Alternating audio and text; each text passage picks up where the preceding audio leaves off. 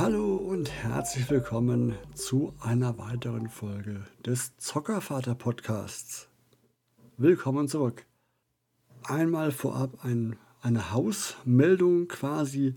Die Retro-Taverne-Folge wurde ja aus äh, technischen Gründen abgesagt, leider Gottes. Deswegen stand jetzt, weiß ich aber noch nicht, wann die nachgeholt werden wird.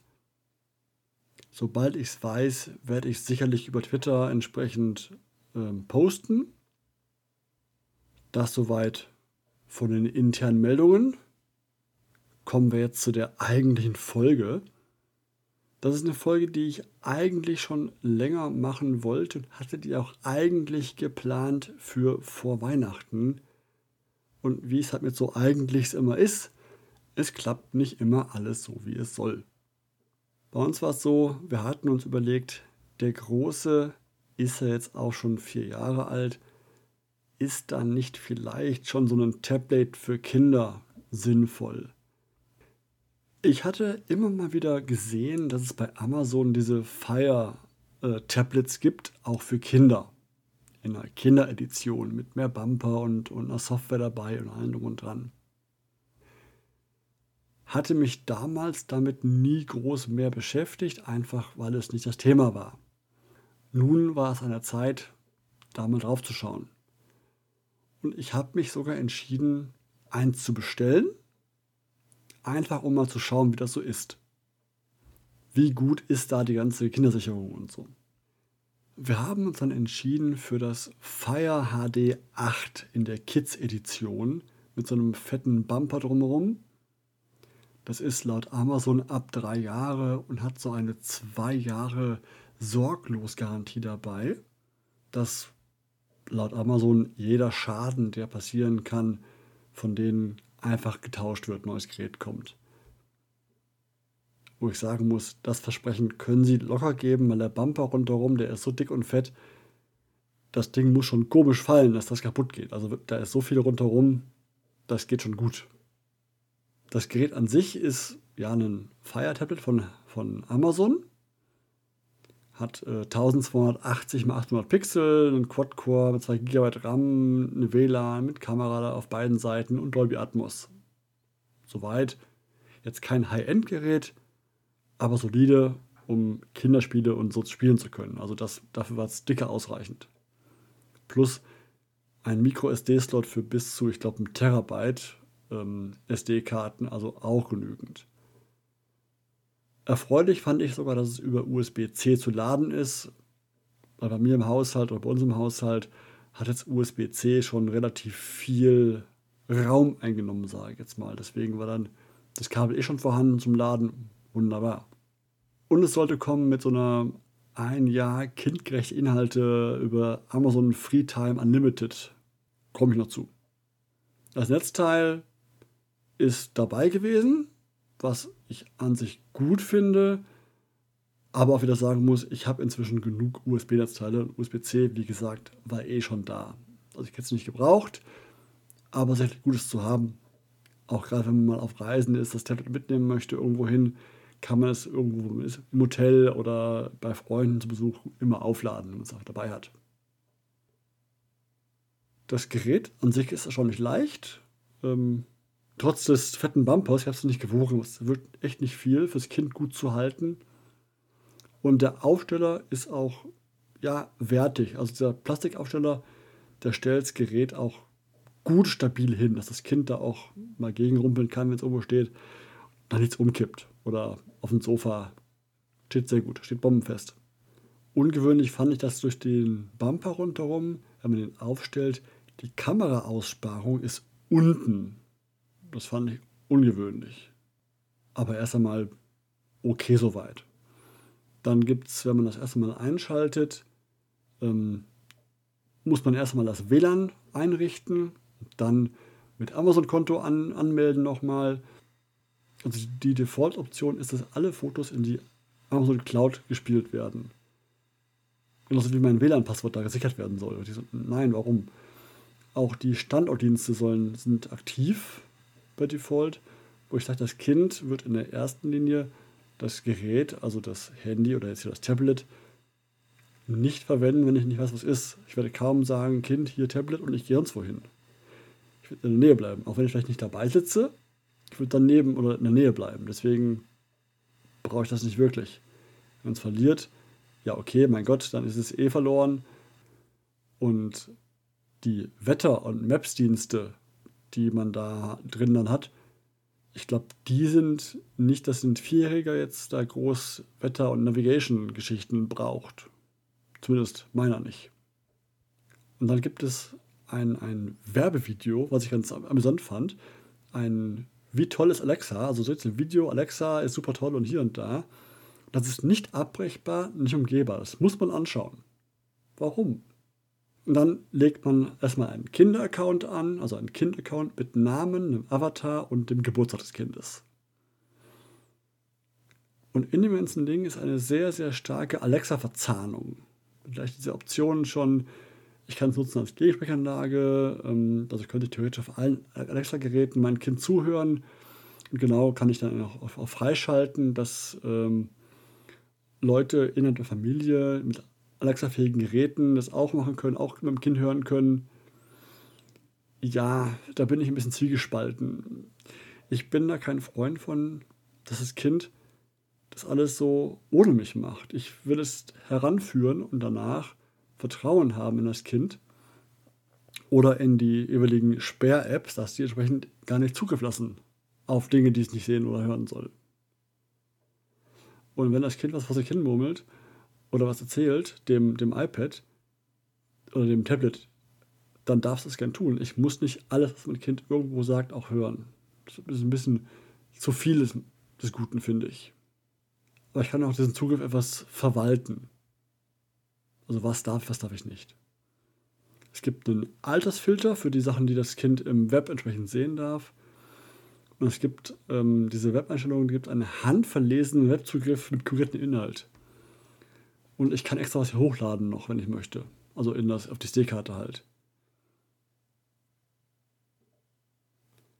Und da wir keine Alexa-Geräte haben, habe ich auch dieses Gegensprechen und die ganzen Optionen Alexa erstmal deaktiviert komplett. Lustig ist auch, dass beim Einstellen dann des Kinder-Accounts, der ganzen Optionen, die man hat, sind ein paar echt viele, gleich beliebte Apps vorgeschlagen werden. Und da sieht man wieder, dass es eigentlich von einem Android kommt, das Ganze, weil, ja, es werden mir Dinge vorgeschlagen wie die Mails-App, Netflix, Disney, Spotify, Sky, was, was noch okay ist. Also Netflix, Disney, Spotify mag für Kinder auch gut sein, aber Mails, mein Vierjähriger liest jetzt wenig Mails. Und Skype, Zoom, Teams und Outlook und Office OneNote jetzt nicht um die Kinder-Apps, die man da bräuchte. Deswegen die vorzuschlagen, finde ich halt für einen Kinder-Account etwas seltsam. Es gibt auch einen Hinweis, dass manche dieser Apps auch ähm, In-App-Käufe haben können oder jeweils beim Anbieter weitere Kinder-Accounts anlegen lassen müssen. Also sprich zum Beispiel bei Disney muss ich ja auch, oder kann ich auch mehrere Accounts anlegen für Kinder, Netflix auch, Kids-Account, das müsste entsprechend neben der App auch noch den Account haben für die jeweiligen Dienste. Soweit so logisch, so normal, so klar.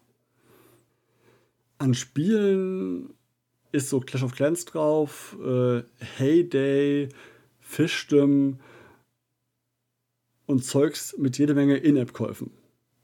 Also ja, da ist so ein Filter drin in, der, in dem ganzen Amazon-Tablet, dass das Kind nur die Sachen sehen kann, die fürs Alter auch freigegeben sind, was soweit gut ist. Andersrum denke ich aber, ich, ich möchte gar nicht so sehr, dass mein Kind schon mit diesen ganzen Apps, die ja im Spielmodell schon dieses Nachkaufen von Inhalten drin haben, in Berührung kommt. Ich möchte, dass mein Kind Spiele spielt um des Spielens willen und nicht gleich schon in dem Spielaufbau, in dem Gameplay des Spiels eingebundene, hartes, irgendwann soll der Anwender den Frust bekommen und es kaufen, irgendwas kaufen müssen. Was ja auch, wie gesagt, weiterhin geht bei In-App-Käufen. Ich muss ja beim Kinder-App freigeben, aber es ist ja auch doof, wenn das Kind quasi im Spiel rangeführt wird und da schon andauernd diesen Frust bekommt und dauernd zu mir rennen möchte und sagen muss, äh, muss oder möchte, Papa, gib bitte mal Geld frei, ich will weiterspielen. Das ist nicht Sinn der Altersbegrenzung. Ich möchte eine Begrenzung haben, mein Kind schützen vor solchen Sachen und nicht ähm, nur die Begrenzung des Alters zu haben. Das, das reicht mir einfach nicht. Das, diese Begrenzung vom Alter her ist okay für den Grafikstil, für den Inhalt, worum geht es ungefähr. Aber dass das Gameplay schon auf sowas ausgelegt ist, was ich nicht kindgerecht finde, diese ganzen Lootboxen und solche Sachen, das muss ein Vierjähriger nicht bekommen, Lootboxen. Das ist erstmal nicht das Thema, was er lernen sollte. Deswegen, nein, mag ich nicht. Was ich wiederum gut finde, ist dass die Beschränkungsmöglichkeiten, die ich habe. Ich kann sehr umfangreich Schlafzeiten einstellen. Ich kann für Audible oder für, Video, also für Hörbücher, für Video, für Bücher, für Apps, kann ich alles einzeln freigeben. Ich kann wirklich sagen, wie viele Lern-Apps müssen gespielt werden oder zeitlich gespielt werden, bis wieder normales Spielen freigegeben wird. Oder ähm, ich kann wirklich sagen, das Kind darf pro Tag x Minuten, Stunden Spiele spielen. Vielleicht weniger oder mehr, das dürft ihr entscheiden. Und aber dafür mehr ähm, Hörbücher hören oder Bücher lesen. Also ich kann jede einzelne Kategorie extra freigeben. Oder extra viel freigeben an Zeiten. Plus eine Overall-Zeit. Also ich muss das nicht die Zeiten addieren lassen. Ich kann sagen, du darfst maximal, weiß nicht, fiktiv fünf Stunden am Gerät rumhantieren und davon sind dann drei Stunden Hörbücher, drei Stunden äh, äh normale Bücher und äh, Stunde Video maximal und eine Stunde Spielen. Also es muss nicht die Summe sich ausgehen. Wenn die Overall-Zeit weg ist, ist die Overall-Zeit weg. Aber da hat man, man sehr viele Möglichkeiten einzustellen.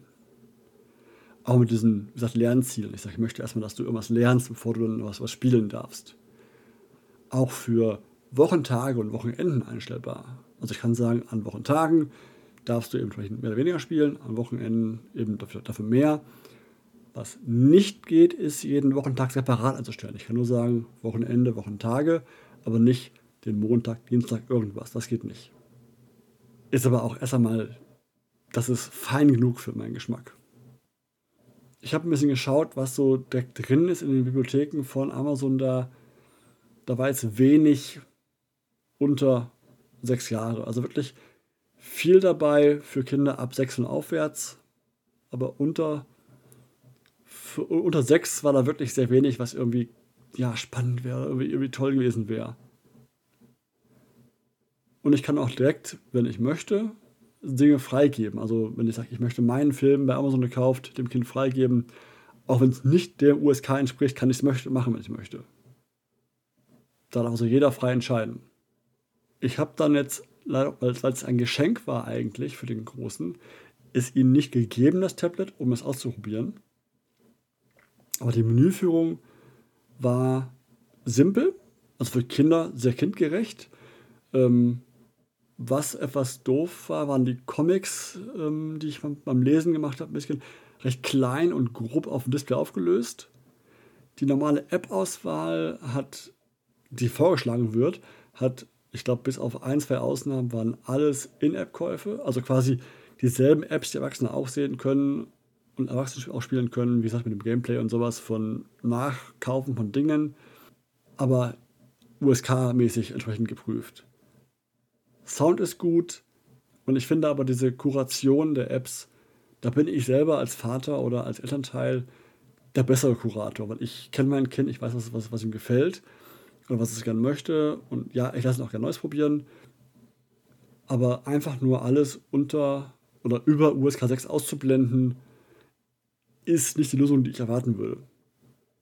Also reines USK ausblenden ist für mich nicht kuratiert und dann lieber unter, unter Aufsicht dem Kind das zeigen mit dem Spielen, dass wir durchgehen, die Apps aufmachen, zusammen durchgehen. Wenn ich dann merke, die App ist aber doof, die App macht Dinge, die ich nicht möchte von meinem Kind, dann dem Kind auch erklären, warum ich das doof finde und dann äh, entsprechend die App entfernen. Das Tablet selber reagiert recht langsam auf die Eingaben, recht träge. Und ich habe mal angenommen, dass es da liegt, dass dieses Overall-Layout drauf liegt von Amazon, dieses Kinder-Layout oben drauf liegt, dass das recht träge ist. Seltsam war auch die Amazon-Inhalte, also die Amazon-Videos, also Audible, TV, wie sie alle heißen, die liegen oben in unscheinbaren blauen Buttons. Ich kann sie drücken und dann entsprechend in die jeweiligen Hörbücher, Filme und Co. kommen.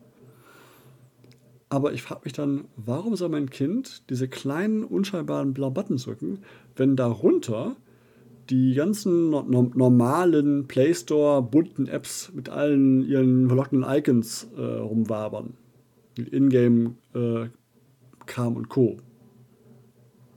Das ist halt, wo ich, wo ich sage, nein. Die Eltern werden beruhigt mit einem, ja klar, da hast du alles drin, aber die Unif uniformen blauen Amazon Link-Icons sind viel zu unscheinbar und die, die schreien mich förmlich an, hier hast du noch mehr Kaufinhalt, nimm die lieber. Oder Inhalt, wo du, wo du, Inhalt, wo du was kaufen müsstest später irgendwann. Was ich schade finde. Das würde ich anders erwarten, kindgerechter erwarten. Und äh, Ende vom Lied ist, wir haben uns entschieden, das Ding zurückzugeben, zurückzuschicken, weil zum einen halt die, das, das, der Inhalt selber ist mir nicht gesiebt, kuratiert genug, um das meinem Kind einfach geben zu wollen, ohne dabei zu sein. Positiv, wie gesagt, die Option, das Ganze einzugrenzen. Wann, was, welches Kind wie viel darf. Wunderbar soweit.